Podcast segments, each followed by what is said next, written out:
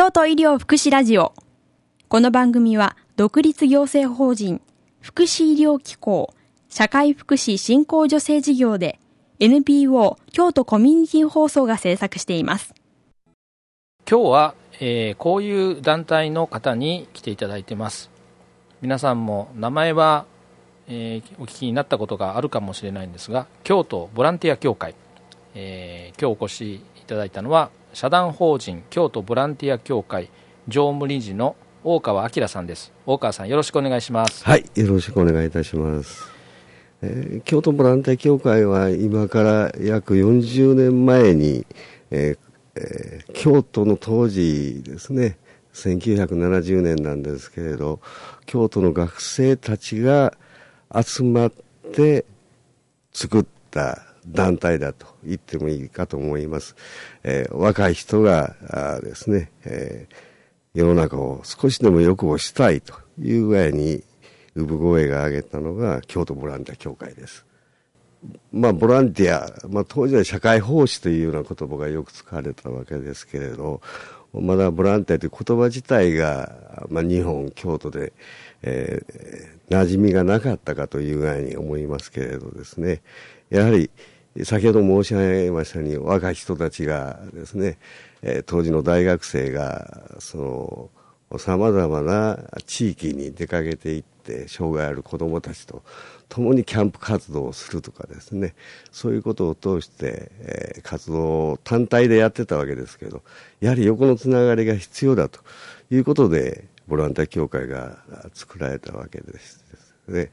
あのそういう若い人たちの活動をもっと広げていこうというようなことで、えー、それと同時に京都でもっと受け入れていただこうというような形で馴染みのない言葉ボランティアという言葉を使いまして京都ボランティア協会というものを立ち上げたということでございます。まさにあの京都のボランティア活動の先駆けとなるですね活動を続けてこら,、えー、来られたんだと思うんですけども当時もやはりあの若い方があこう主導というか、えー、中心になってこういう活動が始まったということなんですね。そうですね。それで、えーまあ、この40年という長い歴史の中ではですね、えー、やはり、えー、ボランティアというと阪神・淡路大震災ということになりますけども、えー、やはりその時にはあまたこう一つ世の中がボランティアに関する認識が変わりましたね。そうですね。あの阪神・淡路の起こったしボランティア元年とか以外に言われましたけど私自身はそれ以前からあですねさまざまな人が社会を良くする社会貢献活動というんですかボランティア活動に関心があったからあの、阪神淡路の時のあれだけの多くの人がですね、えー、被災した方々を支援する、また復興支援していこうというぐらいでですね、活動、活躍をされたんだというぐらいに認識をしております。まあ、それで、えー、この非常に長い間、40年ということで、地道にボランティア活動をですね支援していかれる活動をしてこられたんですけども、あの普段はですね、えー、主にどんな業務があるんでしょうか？そうですねあのボランティア活動をしたいという方とですね、えー、どこに行ったらいいかわからないどういう活動したらいいかわからないということがよくあるんです。そういう方々の相談を受けましてその方に合ったボランティア活動また団体等をご紹介するとかまたボランティアが欲しいと。例えば通院のための手助けが欲しいというご要望がありましたらそれができる方を探してですね、えー、その人にご紹介をして通院会場等を実現をしていく、まあ、暮らしの応援事業みたいなことをですね地道に設立当初からやってきております。なかなかあの注目はされないあの裏方的なあ仕事なんですけど日常暮らしていく上で藩である人々また制度の隙間のある方々を支えて支えていく重要な活動だというぐらい認識をしております。京都ボランティア協会さんの事務所が人町交流館にありますね、金町五条の、はい、あそこに行きますとあのいろんなチラシなんかが置いてあって、えーまあ、こういう方がこういうボランティアを探してますよっていう情報がねたくさんありますね、そう、はい。えーまあ、そういうものはあのインターネットの方でも、えー、見ていただくことも今は、ね、できるようになっているんですが。はい、はいまあ、それで、まあ、こういう活動を続けてこられてで、まあ、昨年2011年はですね、えーまあ、東日本大震災がありまして、えー、またあボランティアというものが一つ脚光を浴びることになりました。で、えー、この東日本大震災をですね、えーまあ、経験されて、えー、大川さんはどのようにお考えでしょうか？そうですね、もう非常に大変で、私、当日テレビでですね、えー、何か大変なことが起こっているということでテレビつけたら、もう津波が押し寄せてくる、自動車で逃げ惑う人たちがいるという光景を目の当たりして、えー、非常に大変だと、これはもう大変なことになるというぐらいに感じました。それと同時にあの地震だけでなく津波、原発というか、うまさに三重の打撃というんですかね、えそういう意味で、今まで経験をしたことのない国難というべき、えー、災害であったと。もうその中で、いろんな方が真っ先にね、かけられ、駆けつけ、東北の地に駆けつけられてですね、えー、ある団体なんかは、あの、てくれるなと言われたということでですね戸惑ってされたわけですけどまずそういうことが起こって目の当たりにして行こうと思われたら真っ先に駆けつけると必ずあの支援を求めてる人がいるということも証明されたんではないかというふうに思いました。そうですね、阪神・淡路の時も、例えば自衛隊の皆さんが苦労されてあの入浴のお風呂ですね、えー、していただいたりしてるわけです、したわけなんですけれど、その時に例えば、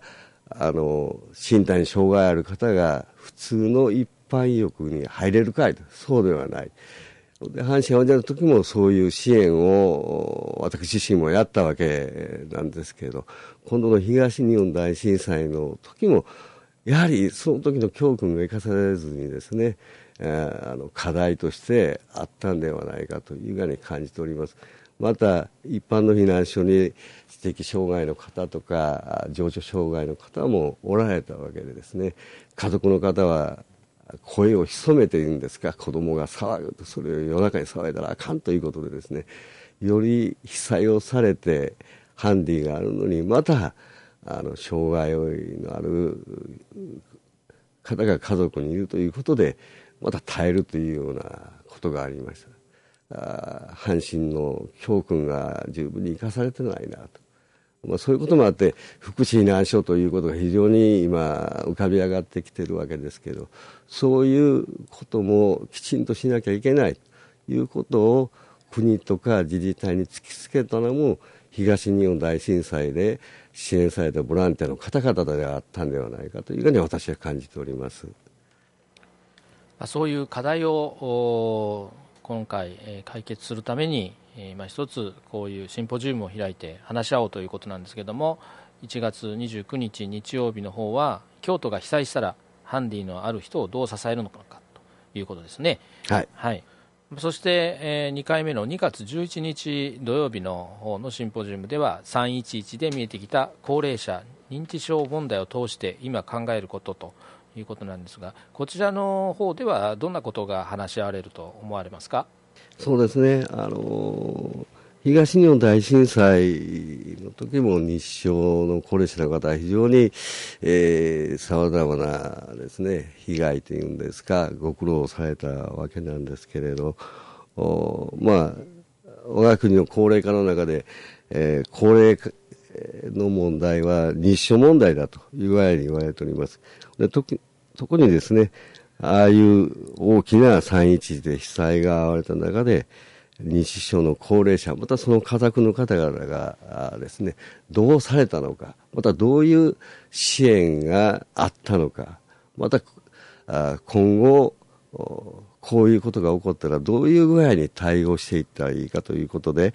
えー、佐藤和子さんという方が、これはあの福島県の特養の施設長さんなんですけれど、認知症のですね、人と家族の会の福島支部の代表の方でもあって、日常的に認知症支援をやっておられる方々のお話を聞く。また、